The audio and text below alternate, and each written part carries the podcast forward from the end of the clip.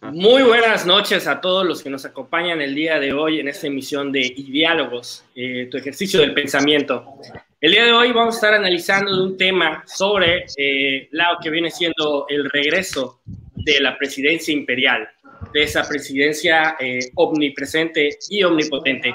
Y para estar platicando sobre este tema, eh, nos acompaña nuestro querido amigo William Duarte, justamente pues, abogado, justamente también el fundador de lo que viene siendo la Asociación Civil de Librepensadores de México. Y pues alguien que lleva mucho tiempo justamente en esta parte de lo de eh, acción civil, política y lo que viene siendo sobre todo la parte del pensamiento, desarrollar el pensamiento crítico, que es lo que hacemos aquí en Diálogo, ¿no?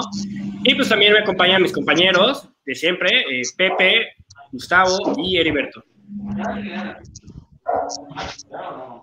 Y pues bueno, chicos, me gustaría poder iniciar eh, sobre esta analogía de que vimos que tiempos pasados la historia de México estuvo bajo el, gobierno de un partido hegemónico, en este caso el PRI, que básicamente cambiaban la figura, cambiaban los presidentes, pero ellos seguían.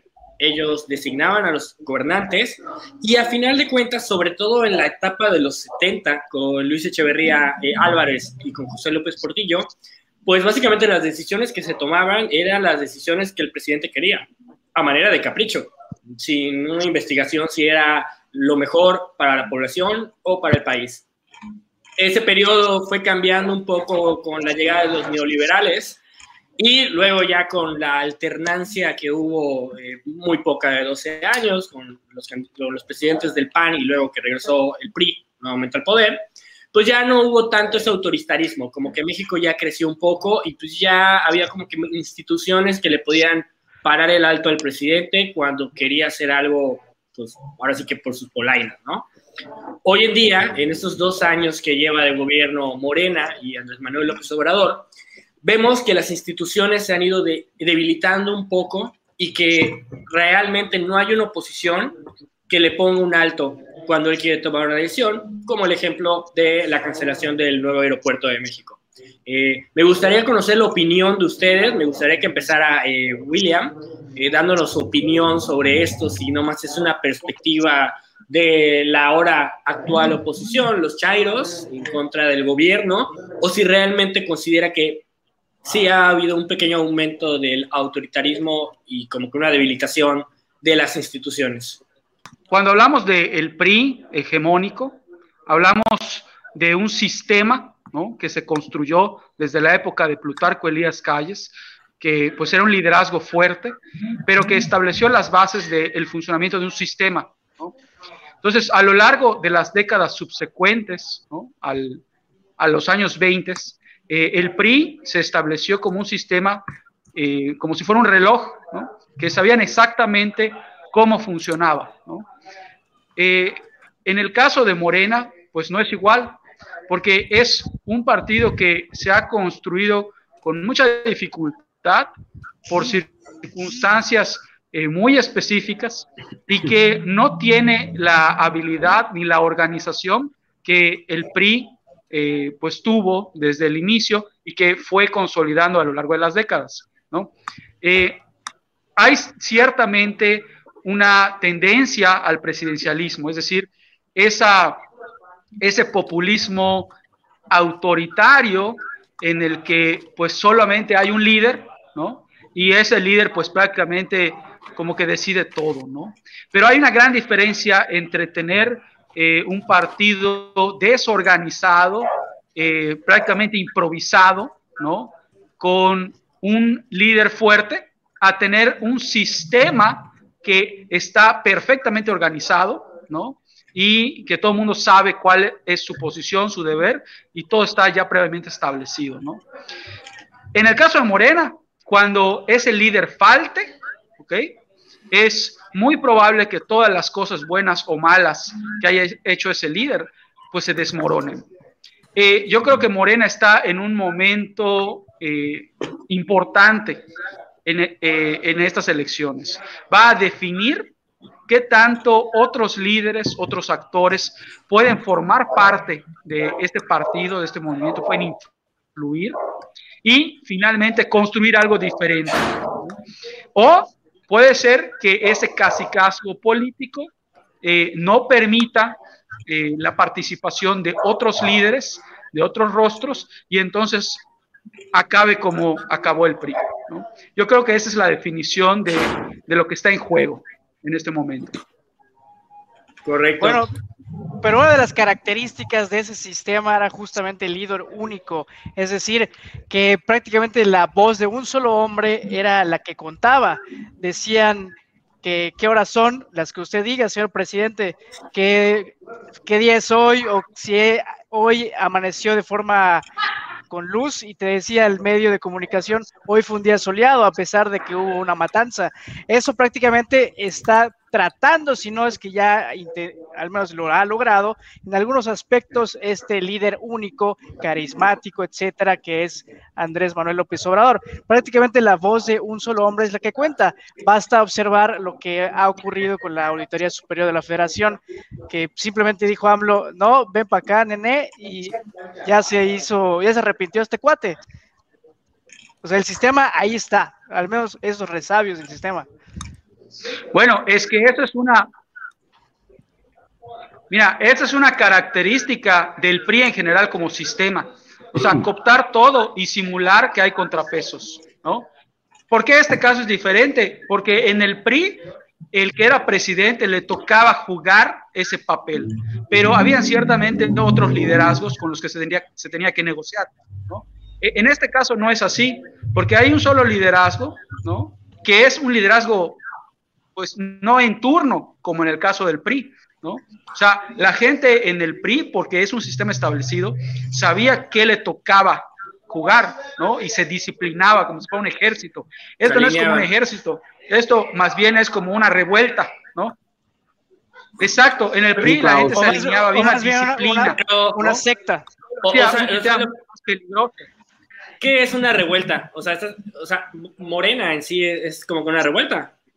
Por ejemplo, la diferencia entre un ejército organizado y una revuelta es como, por ejemplo, lo que consiguieron en la independencia Hidalgo. Hidalgo era un líder que agarró a un montón de campesinos, obreros, de, de, gente molesta, que no tenían ningún tipo de preparación militar, ningún tipo de disciplina, que hacían todo tipo de desmanes, ¿no? Y que obviamente tenía una fuerza, eh, pues importante, pero pues altamente desorganizada y que dependía todo del líder, ¿no? Algo así es Morena, ¿no? A diferencia del PRI. Claro que cuando estás hablando de un sistema de poder, ¿ok? Establecido en el poder, eh, es mucho más peligroso un sistema que es corrupto, que se dedica a robar, que se dedica a, a proteger pactos de impunidad, cuando está perfectamente organizado, como es el PRI.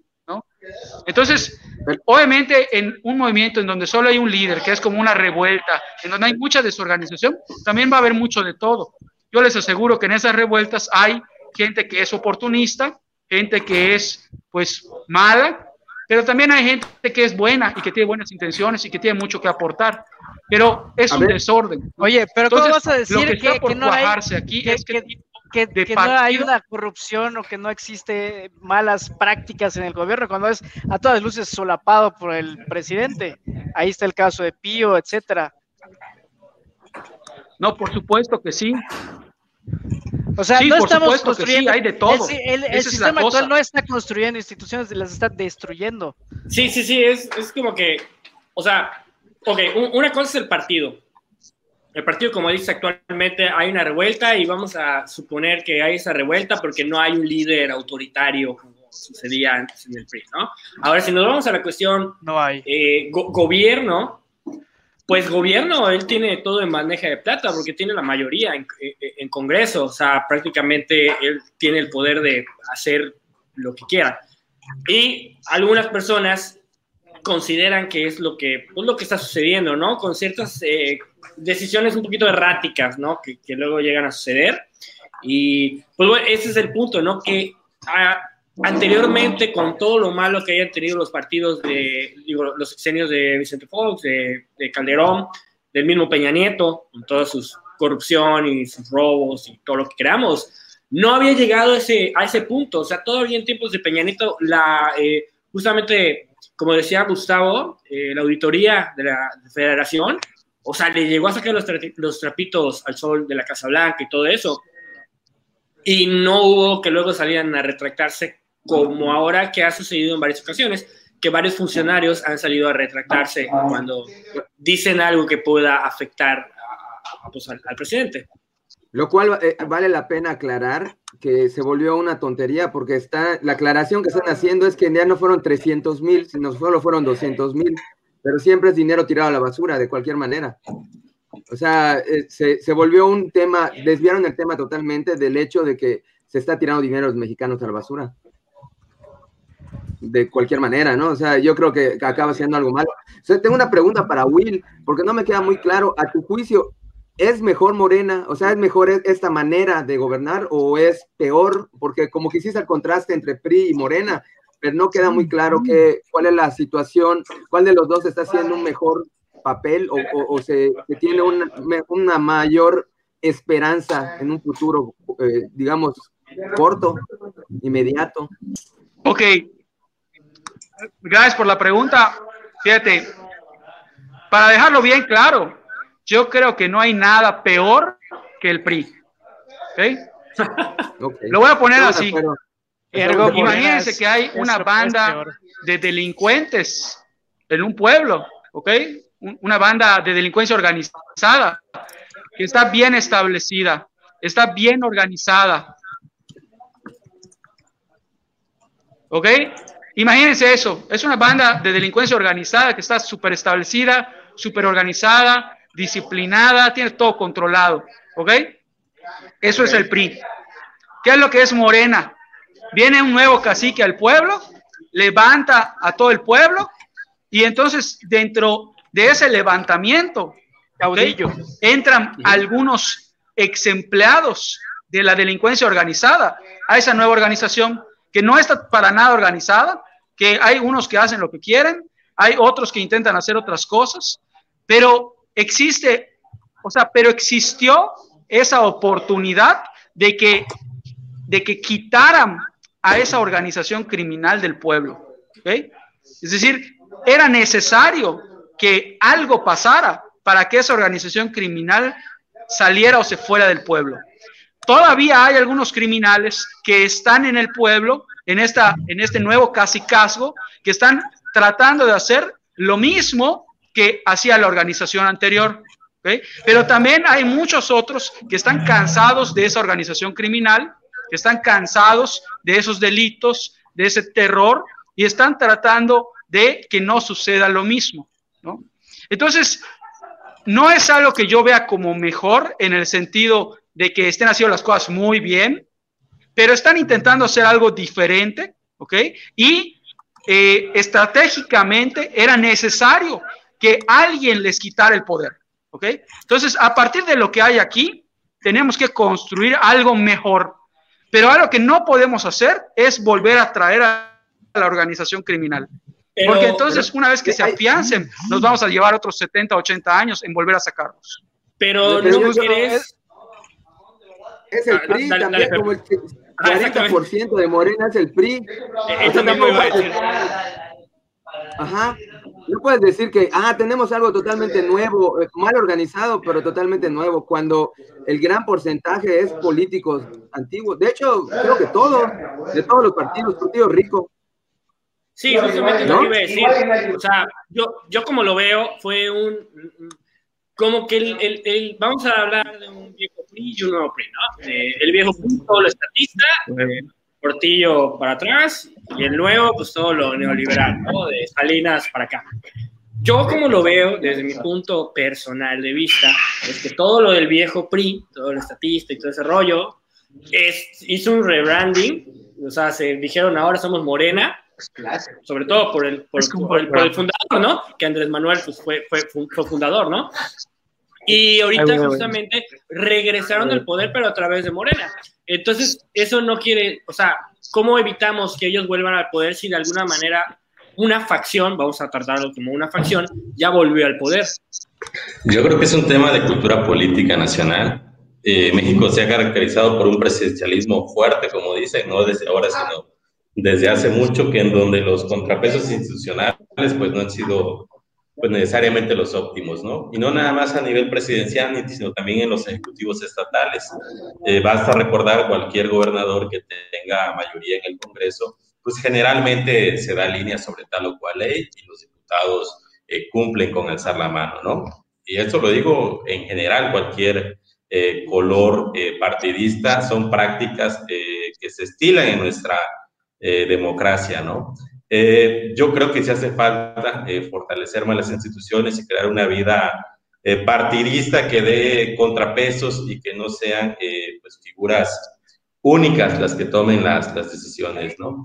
insisto, yo considero que es, que es un tema más de cultura política en nuestro país, donde nos parece ser que nos gustan las figuras fuertes, ¿no? Las figuras este, eh, dominantes. Eh, yo creo que AMLO es un político eh, o de los más importantes en, en, las últimas décadas en el país y pues ha tenido una figura mediática bastante polémica, bastante polarizante, ¿no? Despierta pasiones a favor y en contra y su, misma, su mismo perfil como figura política, pues independientemente de las decisiones buenas o malas, les hace acaparar reflectores, ¿no? Entonces, eh, yo creo que tenemos que transitar hacia una cultura política donde los ciudadanos tengamos una mayor, eh, una mayor posibilidad eh, de incidir en los asuntos públicos y no nos pasemos sexenio tras sexenio este, alabando, quejándonos del, del Tlatuani en turno, ¿no? Sino crear mecanismos que pues den estos elementos de mayores contrapesos institucionales y que permitan no nada más estar esperando lo que una figura política determine, sino por el contrario, que los ciudadanos podamos eh, participar más activamente en las decisiones que toman en, los asuntos públicos. Creo que es un tema estructural y una agenda pendiente que tenemos que atender como país. No, no, nos gusta que nos den con el garrote. E, e, ese era el punto, eh, en pocas palabras, ¿no? Pues tenemos que aprender, ¿no? A, no esperar tanto que haya alguien que me dé con el garrote o que me ponga algo en bandeja de plata, sino a construir como ciudadanos esas plataformas y esas alternativas y esos mecanismos institucionales que nos permitan, este, pues, decidir, ¿no? De qué, qué, qué, son las acciones que se van a, que se van a implementar. Por ejemplo, hay, hay herramientas de participación ciudadana como los plebiscitos, la iniciativa popular, el referéndum, que están ahí, son este, parte, parte del marco institucional y que no necesariamente son derechos que se practican de manera efectiva, ¿no? sino que parecieran ser que están ahí a la espera de que alguna figura política en turno las, las, este, las promueva. ¿no? Creo que nos falta organización como sociedad en el sentido de que en el marco institucional que tengamos, eh, pues podamos este, pues participar más activamente. Completamente de acuerdo, es un poco lo que comentábamos con el historiador, bueno, eh, nuestro amigo José Manuel Loeje, que el mexicano toda la vida, prácticamente más de 500 años, ha estado gobernado por un individuo. Está impresa en nuestra psicología que, bueno, tenemos que responder ante un único hombre, o pues, y en realidad ha sido inclusive hombre, ni siquiera mujer, o aunque la iglesia ha metido todo el tema de la Virgen y tiene, tenemos esa, también somos unos, tenemos un aspecto matriarcal, pero de cualquier manera, o sea, siempre está ese aspecto de el líder todopoderoso. Y Morena realmente no es diferente, simplemente es una situación diferente, es una evolución por la situación, por la coyuntura, un poco por la historia no tan no tan ancestral, por ejemplo, en los años 70, pues tuvimos unos presidentes muy estatistas. Lo único que estamos viviendo es un retorno del estatismo de los años 70. El problema es que esa avanzada hacia futuro que decía William, en realidad es un volver hacia atrás. Es una avanzada para ir hacia atrás, para volver a lo estatismo, para volver a los monopolios, para volver a las dádivas que precisamente buscan fomentar esa figura paternal del gobierno o del gobierno hacia los ciudadanos. Y los ciudadanos son tratados como niños, como infantes, y el gobierno es don papá. Realmente todavía, desgraciadamente, como ciudadanos somos infantes o adolescentes quizás.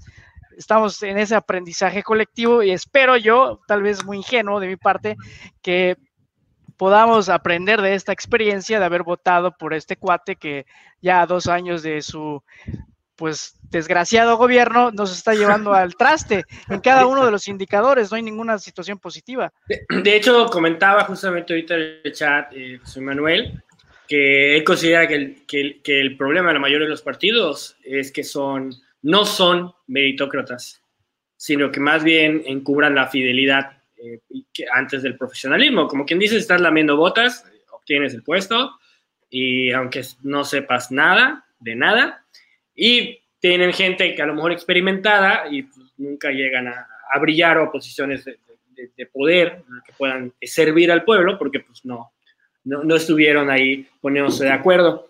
Eh, yo, bueno, personal creo que sí es algo que llega a suceder, pero pues no, no sé ustedes qué opinen, cómo lo vean. Mi opinión. Sí, yo creo que hay que reinventar eh, la manera en que el sistema funciona, el sistema de partidos en México, ¿no? Creo que sí, el, el acceso al poder, aunque se han abierto figuras como las candidaturas eh, independientes, ciudadanas, la verdad es que el poder político en gran medida está determinado por lo que los partidos este, determinen, ¿no? O lo que determinen las cúpulas de tales partidos. Entonces, el acceso quizás a perfiles eh, ciudadanos más capacitados, profesionales o técnicos, pues no necesariamente es algo que veamos eh, reflejado en las boletas, ¿no?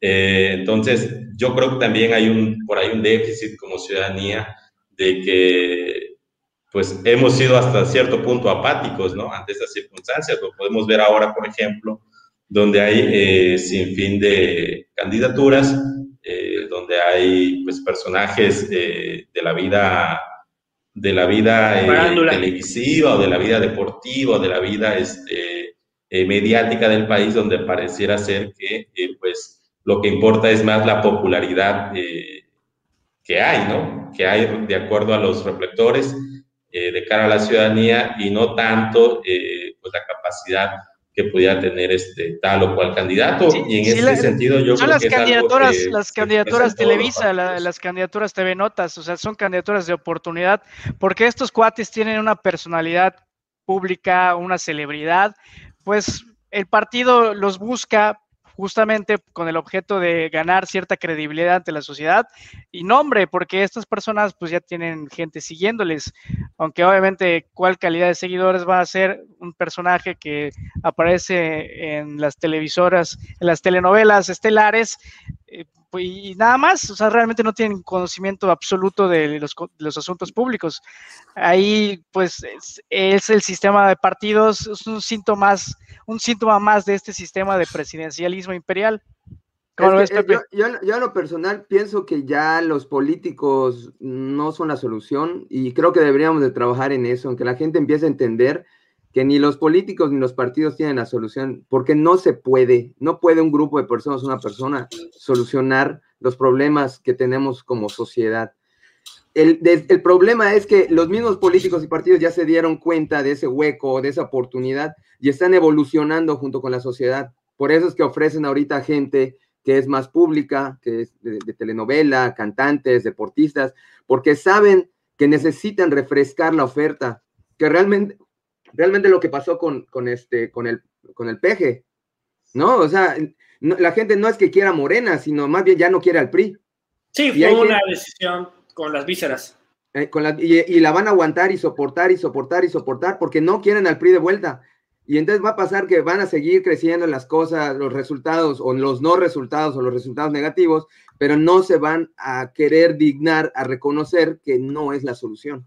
Y, estamos es que justamente el problema, está, el problema está en que están utilizando la misma táctica, por eso digo que es el retorno de la presidencia imperial, porque están utilizando la misma táctica que el PRI, están ahí los servidumbre, la servidumbre de la nación, la servidumbre de AMLO está recorriendo el país, dando dádivas, estos programas sociales que lo único que se dedican es a dar pues algunas semillitas, a maiciar al pueblo. Y pues obviamente estas personas están felices porque están acostumbrados a estirar la mano y ahí queda. Lo de hoy siempre ha sido, pero lo de hoy con las redes sociales es la inmediatez.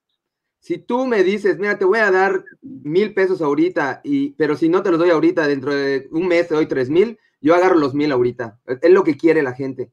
Entonces, si tú, eh, eh, si tú ahorita le prometes lo que sea y le estás dando dinero, la gente te va a seguir, va a estar contigo. Y desgraciadamente eso es una trampa, porque estamos formando una sociedad que por esa inmediatez está vendiendo el futuro. Bueno, lo decía Bill Gates esta semana, que hay que invertir en la educación de la gente, no en los petroleros idiotas. No, pues no, no, no es muy, no es muy este No es redituable para. No es redituable, sí. Exacto, o sea, si te digo, sí, te voy a educar y dentro de 10 años, pues vas a tener una mejor oportunidad.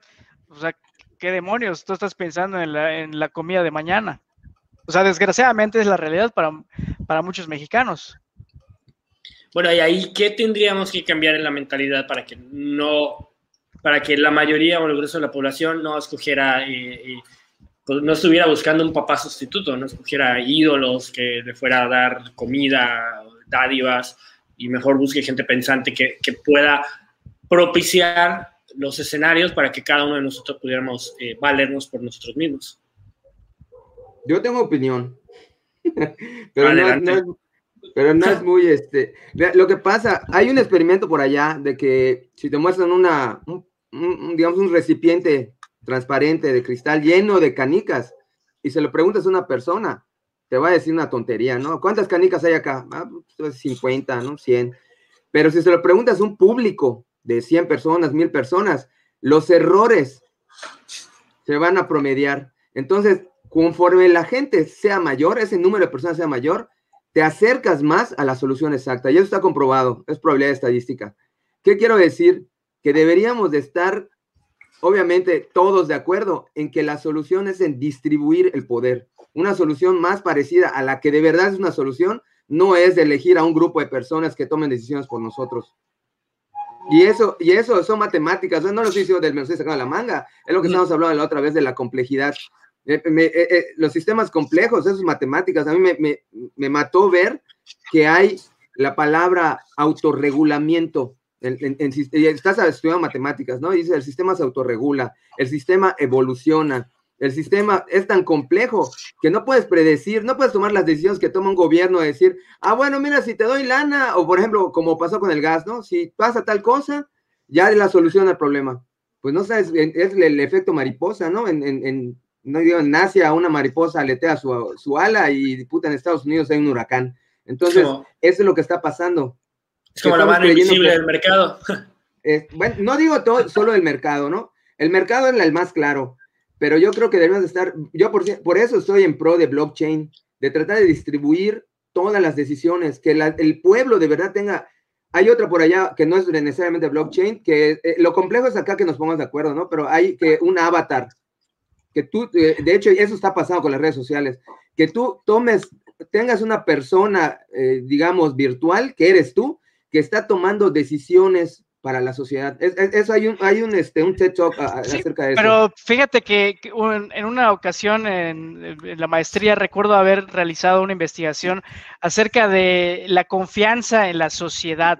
Una de las sociedades menos que tiene menos confianza es México bueno, me acuerdo en ese momento, en ese, alguna estadística habré, habré visto.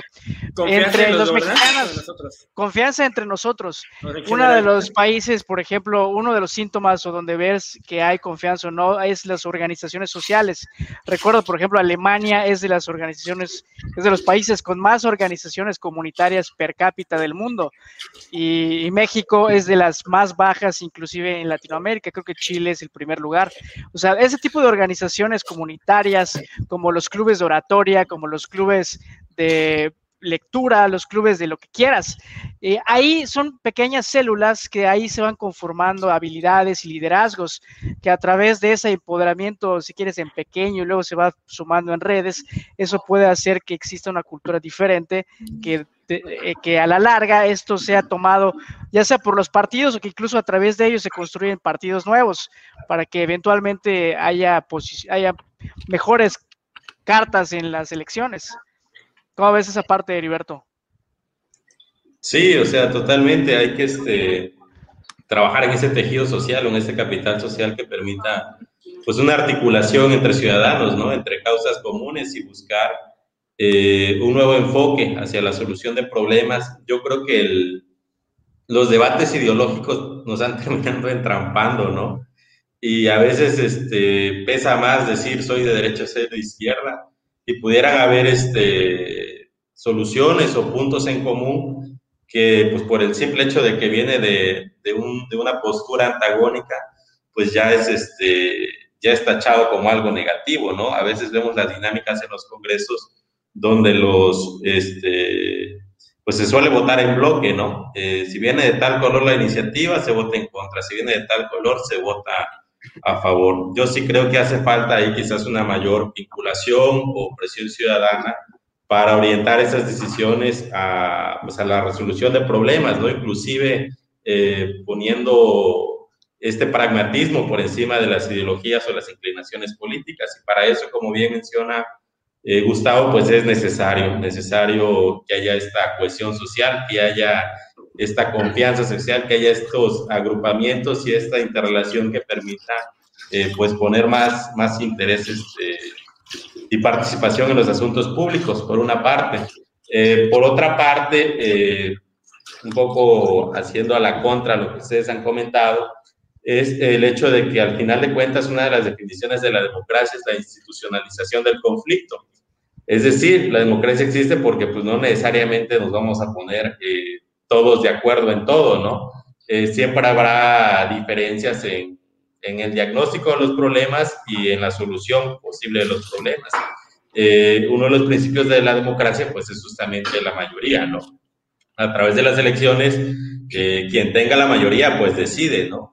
Y en ese sentido, pues yo no me atrevería a, a consignar necesariamente, necesariamente como algo negativo si esa mayoría que eligió a la fuerza política en turno eh, considera que eh, el reparto de subsidios o transferencias monetarias, por el motivo, causa que sea, es, eh, es algo deseable o legítimo, pues al final de cuentas fue esa mayoría quien lo decidió.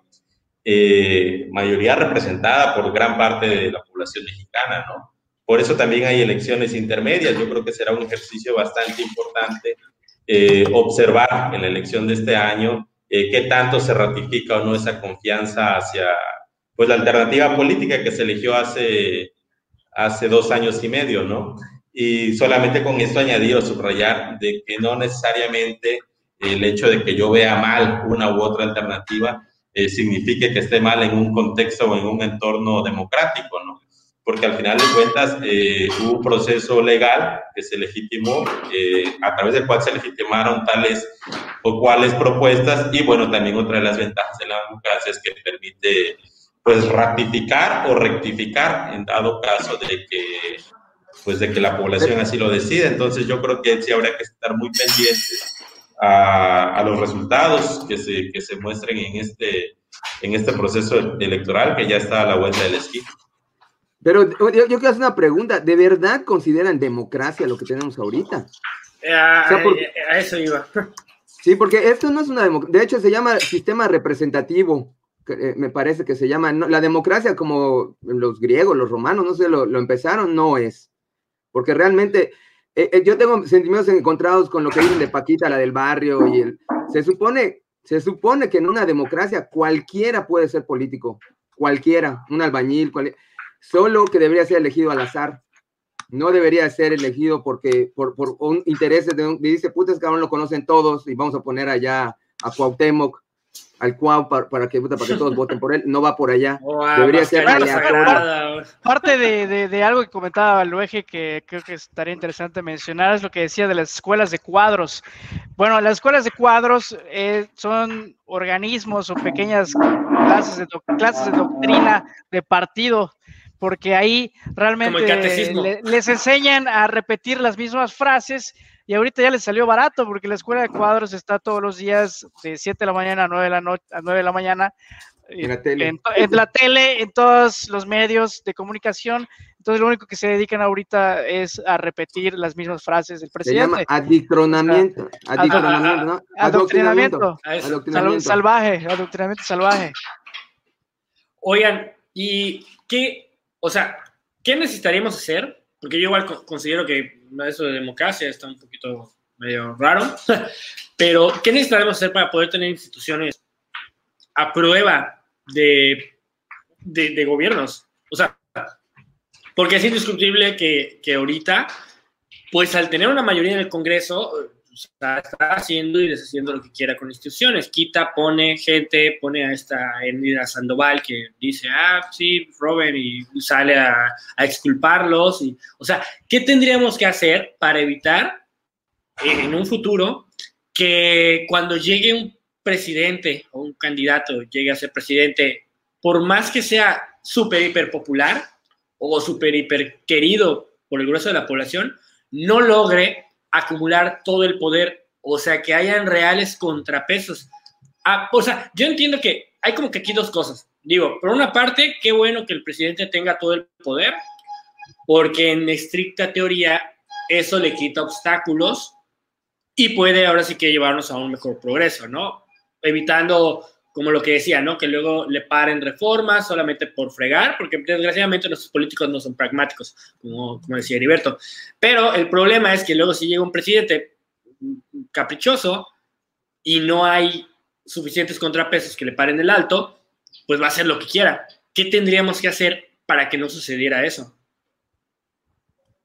Pues instituciones independientes, ¿no? Lo que, lo que está atacando AMLO. Pero ¿cómo podríamos hacer que no se eliminen cuando llegue alguien tan carismático y, manipulador? No sé cómo, cómo dibujarlo. En, anglosajón hay algo que se llama the rule of law, o sea, el imperio de la ley sería en español. Realmente las culturas latinas, o al menos la mexicana, no ha llegado a ese elemento que es el Estado de Derecho. Bueno, lo observamos todos los días, hay quién sabe cuántos números de muertos a lo largo y ancho del país, pero el principio es básicamente que tú eres igual ante la ley, todos son iguales ante la ley. Y esto que implica que todos tengan el mismo acceso a la justicia, que todos tengan el mismo acceso a una justicia imparcial, ya seas el presidente o ya seas cualquier hijo de vecino. El punto es que en México no ha existido eso, o ha existido por muy poquitas, eh, muy esporádico, es muy poroso y para que eso exista, pues tiene que pasar años y necesitan haber, bueno, una tradición de leyes, un, país que sea realmente de leyes, que basta con el punto de pasarte o no el alto y, o montarte o no en la ciclovía. O sea, el, el tema también viene de la cultura cívica ciudadana, es todo un una interrelación de, de, culturas, porque obviamente si no hay un incentivo, si sabes que no te van a castigar, pues si hay impunidad, la ley está de adorno, pues a lo mejor no tienes mucho, muchas ganas de cumplirla. Pero si el, primero que supuestamente la debe de cumplir es el político, no la cumple, pues ¿cómo, cómo le haces? Pero pues el punto es que también a través de estos ejercicios de justamente de platicar de esto, es cuando la gente puede tener un poquito más de cultura legal en ese aspecto. Y pues es una pequeña bola de nieve, volvemos al punto de la educación y de la cultura. Es, mental. ¿Y tú, Heriberto, qué opinas? Sí, nada más este, me quedó pendiente la, o sea, de acuerdo, ¿no? De acuerdo en este tema de la, de la cultura cívica que tenemos que trabajar como, como sociedad, que muchos autores llaman son las instituciones, ¿no? Instituciones conocidas como las reglas del juego, es decir, eh, hay un contexto institucional de respeto a la ley es decir, pues es respetar la ley, no cruzarme el semáforo, ¿no? No volarme, no volarme el semáforo, no tirar basura. Que, o sea, son contextos institucionales que son las reglas del juego de una sociedad que nos dicen, pues no hay que pasarse de la raya, ¿no? Claro que si tenemos una sociedad pues más permisiva o más tolerante a las infracciones. Es que basta, basta. pones un mexicano, pones un mexicano en Tijuana, pones un mexicano en Tijuana y tiene cierta actitud. Cruza la línea y ya cambió la actitud. ¿Por qué? Porque pues ahí saben que lo van a castigar, saben que lo van a multar y no va a ser multita de cinco pesos, va a ser de dólares y, si no, eh, servicio a la comunidad, etcétera, etcétera. Hay creo que un efecto inverso también, ¿ah? Hay americanos y canadienses, no, que eh, le den la espalda a la educación que tuvieron en toda su vida, pero si al llegar a un lugar, por ejemplo, acá y ven mal laxo algo, pues bueno, no dice nada, lo voy a hacer. O sea, realmente lo que hemos dicho siempre, el humano, el humano es el que tiene los simios desnudos. Monos desnudos. Sí, o sea, y, las decisiones que tomemos, pues siempre van a estar limitadas por esas reglas. Pero el problema acá que pensamos que las reglas las debería poner un ente todopoderoso. Yo creo que las reglas deberían de venir de la misma sociedad. ¿Qué, ¿En qué sociedad queremos vivir todos? Bueno, es que ese ente está construido desde la sociedad, no, no viene del espacio.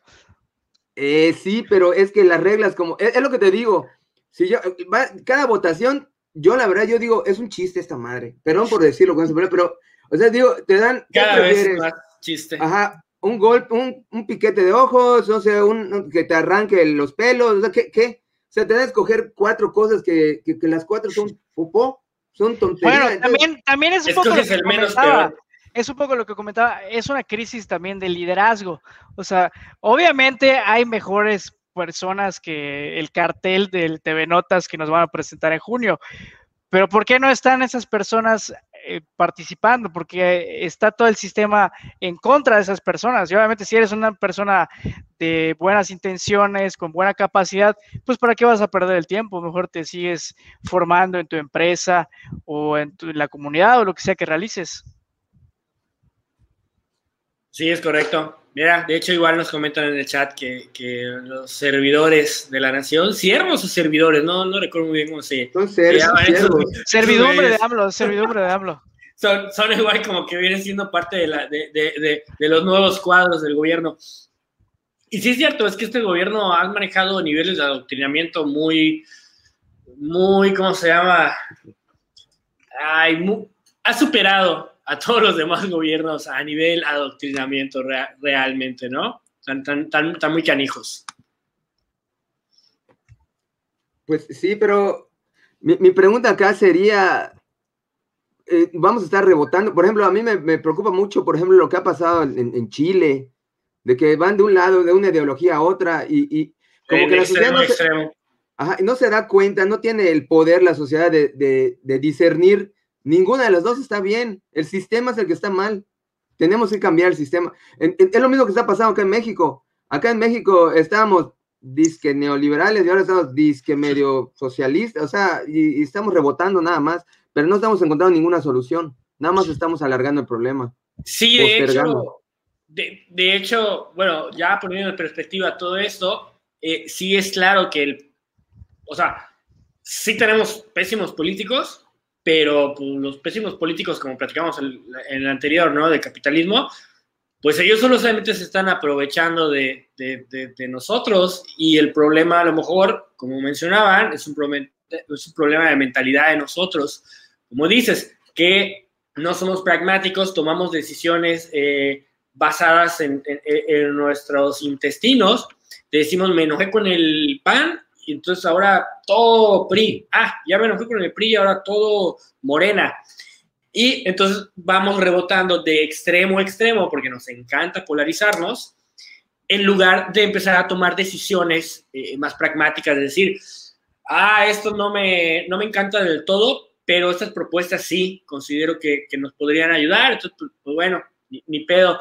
O incluso de hacer votaciones más inteligentes y cuando vayas a llenar la boleta, decir, bueno, a lo mejor voy a votar como presidente para este partido, pero en lugar de tachar para todos los puestos ese partido, decir, pero voy a votar para el Congreso y para el Senado a estos otros partidos.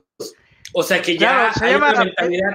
se llama pensamiento crítico, pero honestamente es el, el menos popular de todos los pensamientos o sea, muchas personas pues realmente se quedan con, la ideología que le meten en la televisión, en la, telenovela, en la misa de los domingos, o simplemente vota por costumbre. O sea, y eh, se permea el sistema, también son familias que están enquistadas en el poder, primero el hijo, luego el junior, luego el papá, luego el abuelo, pues, bueno, al revés. y bueno, y de eso, o sea, volvemos a lo mismo, son los mismos. Está Bartlett ahí, Porfirio Muñoz Ledo, eh, este cuate, el propio AMLO tiene 30, 40 años en la política. O sea, uh, Ivonne Ortega aquí en Yucatán está volviendo con una nueva franquicia, son camaleones, simplemente hoy se visten de azul, mañana de rojo. Y realmente el sistema Morena es simplemente una nueva faceta, una nueva evolución del sistema PRI. O sea, el PRI, la cultura priista no se ha ido, simplemente se cambió de nombre y de algunas prácticas regresaron incluso más fuertes. Sí, sí, sí. Yo diría que cambió todo para que no cambie nada. Es la mejor frase que he oído. O sea, sí de verdad están haciendo todo un desmadre, pero realmente es para que, para que estemos igual como siempre hemos estado. porque siguen, de, eh, siguen imponiendo sus ideas, siguen aprovechándose del pueblo, siguen, pues no, no ha habido ningún cambio. Nada más ahorita lo único malo es de que hay una polarización horrible en el país. Eso es lo único que, sí, y, y, eso, eso es lo que, lo que de verdad da miedo, ¿no? Porque la mediocridad, yo así lo considero, siempre ha estado en los países latinoamericanos y pues nadie se ha muerto. Bueno, a lo mejor sí gente, pero la sociedad no se ha muerto. Y, y, no creo que vaya a pasar nada malo, pero si hay mucha polarización, entonces sí podemos estar. Por allá oí algunas personas que dijeron, ¿qué pasa si se muere AMLO? Se muere AMLO, yo creo que... Buena pregunta. El, país se volvería un... Bueno, es que ese es parte del retorno a la presidencia imperial, el ataque constante a la democracia o la incipiente democracia que ha habido. Que todo está sobre un líder, ¿no? Exacto, todo está sobre un líder, la oposición es inexistente, las pocas instituciones que hay de manera autónoma las están, están viendo un ataque. Eh, está el INE, está la Auditoría Superior de la Federación, están los organismos reguladores, está pues esas por ejemplo, esos expedientes a modo, por ahí ya ni nadie se acuerda de Emilio Lozoya, eh, Pío ya no dice ni Pío, eh, el ataque a los medios de comunicación, a la libertad de expresión, eh, es, es, constante la manipulación y la demagogia que hace todos los días. Las una palestra, de hecho. La, una palestra de dos horas y que pues, es el presidente, su palabra importa. Entonces siempre va a estar él en la agenda pública. Por ejemplo, hoy se revivió el caso de Colosio. o sea, y, justamente cuando pasó la, justamente cuando pasó la ley de, la ley de energías. Entonces, como que eh, vemos que es constante que cuando hay un escándalo o algo, ah, sale una caja china nueva, ¿no? Entonces, hemos llegado a un exceso de cajas chinas que siempre sucede algo. Sí, ahí viene, ahí viene, el avión, ahí viene el avión. El perro verde, el perro verde, el perro verde. Sí, exactamente. O, el avión, que no sé si alguien sabe quién se ganó el avión, quién lo está usando ahorita. O, o, si lo seguimos pagando por, por estar ahí estacionado. Y hay un problema porque le iban a dar dinero a un hospital o a unos hospitales, ese dinero se perdió de, que compraron. Y, y, esas cosas, o sea, con nos traen así tan entretenidos con las cajas chinas que de repente, no, que robaron, que los ventiladores, que, de, que del IMSS, que oyes todos los casos de corrupción y te están desviando la atención para que no sea, para que sigas creyendo que son honestos, cuando realmente es la misma cosa. De hecho, hasta peor porque ya son más descarados. El PRI, que se viste de morena, se queda. Pero bueno, ¿qué, qué, ¿Cuál es el pronóstico eh, que, ven? O sea, que tenemos más Morena para rato. ¿Quién, o sea, realmente hay un líder que. Porque digo, hay que reconocer que, Andrés Manuel supo manejar muy bien su, su, imagen a lo largo de los años que estuvo en la, en la eterna oposición y pues por eso llegó a donde está y por lamentablemente creo que sí hay para rato y está es chistoso porque la oposición de, el, de Andrés Manuel es Andrés Manuel del pasado y si acaso puede pasar que dentro precisamente como hay desorden eso me parece que sí es más o menos cierto lo que comentaba William no hay reglas claras. Bueno, ahí está el caso de Félix, que apenas antes de entrar a esta transmisión vi que por allá que ya le votaron la candidatura. Bueno, el punto es que eh, sí, el punto es ah, que, pues, ahí está, hay, hay movimientos internos, por ahí también hay la teoría de que están siendo conquistados por expriistas, aunque bueno, tampoco es como que sea extraño si el partido está lleno de priistas, simplemente se cambiaron de, de, camiseta. El punto es que me parece que sí, sí es, sí hay, sí hay Morena para rato, pero sí tenemos una gran oportunidad este junio, si los partidos políticos de oposición lo saben aprovechar. Pero yo, yo no entiendo, por, ejemplo, a mí eh, yo, a dos años y a todos los resultados tan, bueno, la, verdad negativos, ni siquiera podemos decir que nulos, porque realmente sí son, sí son activos, pero para atrás, o sea, son negativos. Haya, pues una, todos están alineados con el presidente, o sea, estamos regresando totalmente a, qué hora es, la que usted diga. Exactamente. o sea, a mí me parece impresionante porque no sé si estoy pecando de decir esto, pero eh, por ejemplo, Salinas, lo que yo sé, era una persona muy inteligente. Y, perdón, pero el, peje se me ve, o sea... Bueno, inteligente es, pero no, no para bien. Yo la verdad lo tengo, lo pongo en duda, lo pongo muy en duda. El país estuvo estable. Lo que pasa es que la, sociedad ya se volvió muy, digamos, tolera, ¿no? O sea, por ejemplo, que, diga cosas y que, ay, y, muy, nos reímos de, pues imagínate, si Paquita del barrio está para candidata. Pues, hay un problema, hay un problema que, que, es parte de todo este sistema, este síntoma de la presidencia imperial, que es la crisis del sistema de partidos.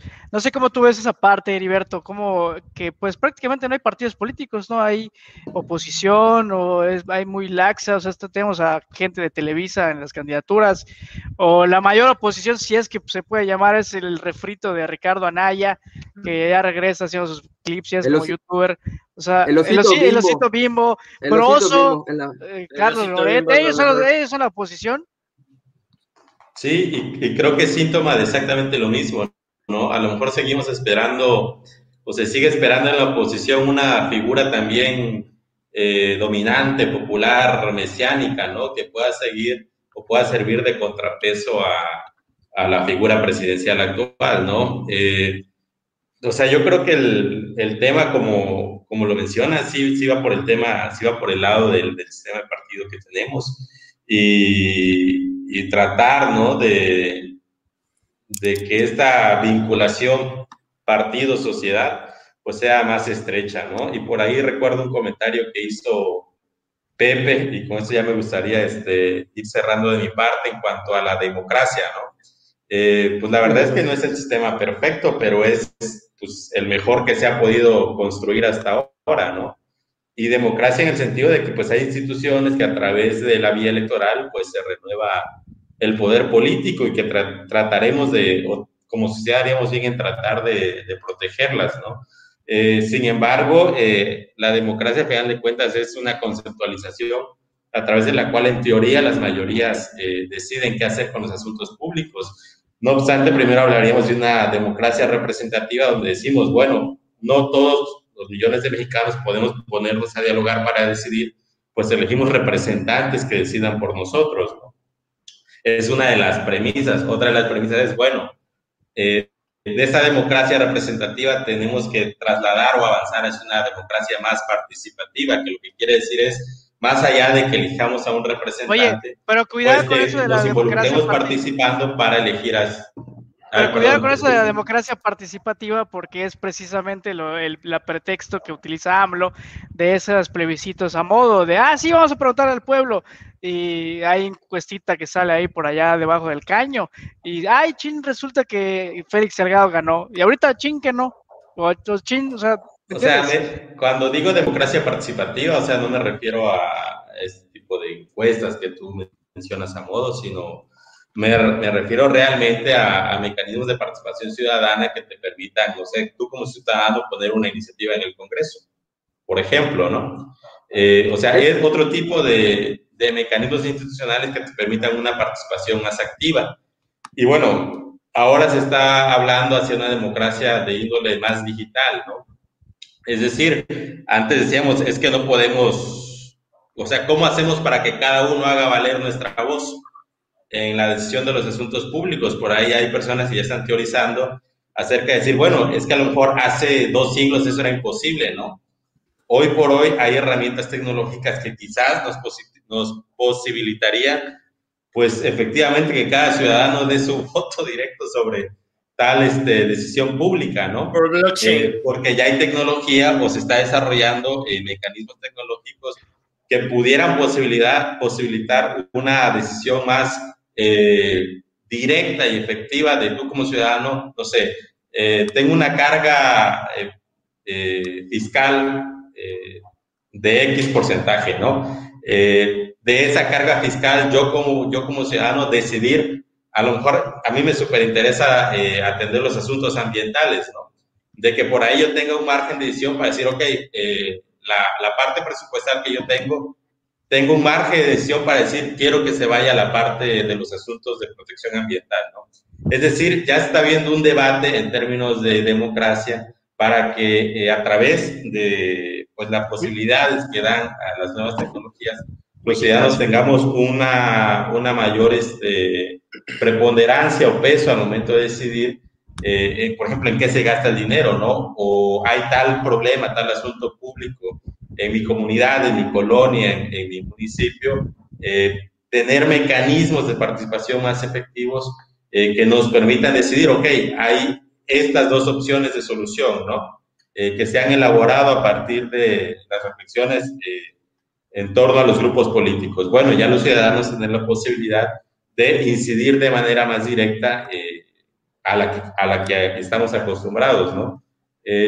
yo creo que hay que hay, hay, mucho que por hacer y como dice por ahí Armando en un, en un comentario, eh, pues sí, va por el lado de la educación y del conocimiento. Volvemos, al, tema de la, volvemos al tema de la educación. Pues eh, son los líderes en la sociedad que tienen que empezar a fomentar esa cultura. Eso no lo veo de otra manera.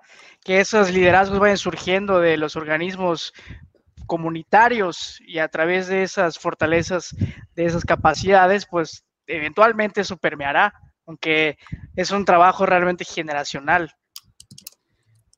Yo creo que la inteligencia artificial es la solución. Nos gobierna un robot, un software. Exactamente. bueno, eh, eh, ya lo sé, yo vengo a desviar acá todo, pero pues soy el único que tiene el punto de vista de ingeniería, ¿no? O sea, realmente la, manera es con el, el, open source, es la manera de poder escalar, porque el open source es el equivalente a las leyes en, digamos, está abierto para todos, cualquiera, cualquiera puede ver si se está haciendo un fraude.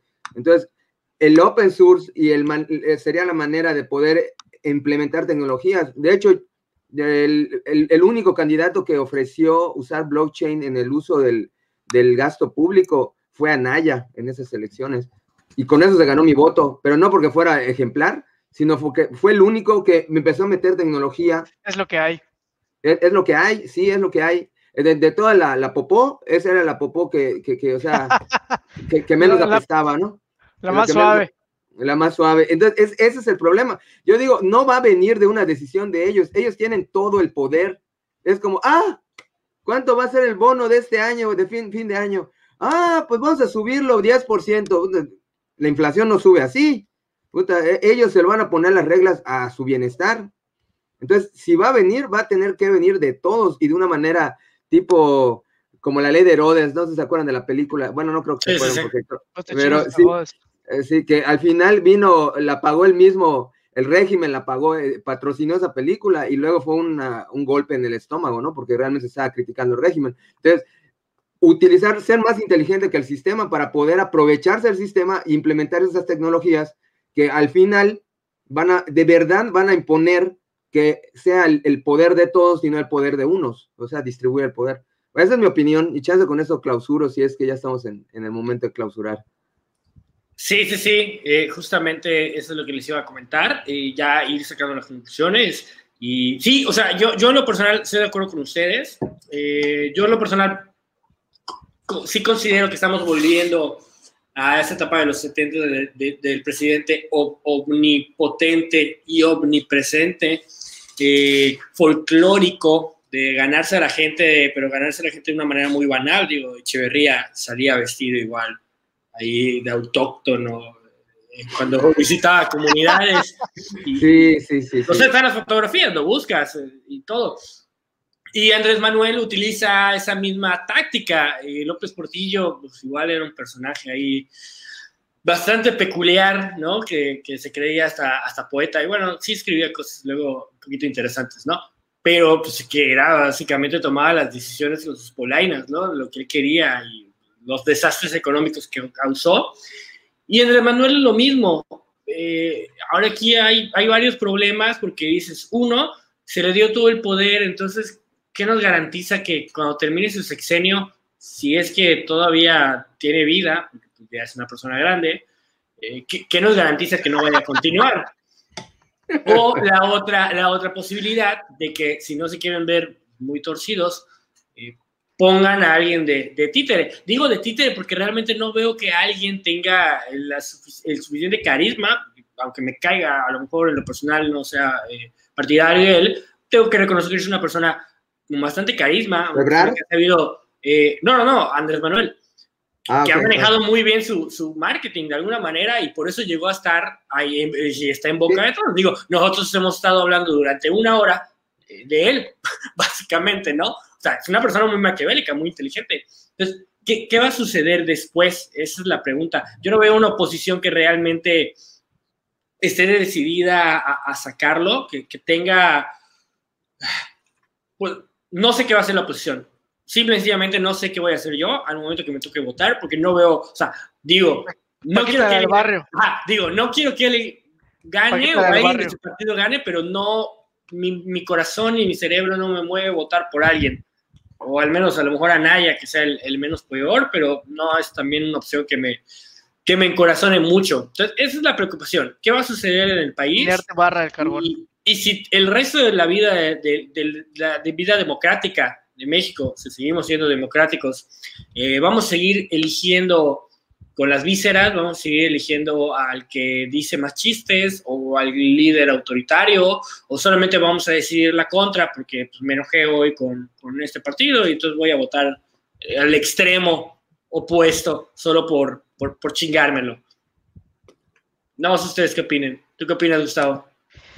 Sí, simplemente quería también igual agradecerle a William, sé que estuvo en un momento tal vez eh, que, no, que no era eh, muy, bueno, el caso es que no pudo quedarse mucho tiempo, pero sí, justamente yo pienso lo igual, que estamos ante un retorno del rey, un retorno del presidente imperial, y toca a los ciudadanos tener esa fuerza para organizarse y pues simplemente contener ese, ese ataque hacia, la democracia.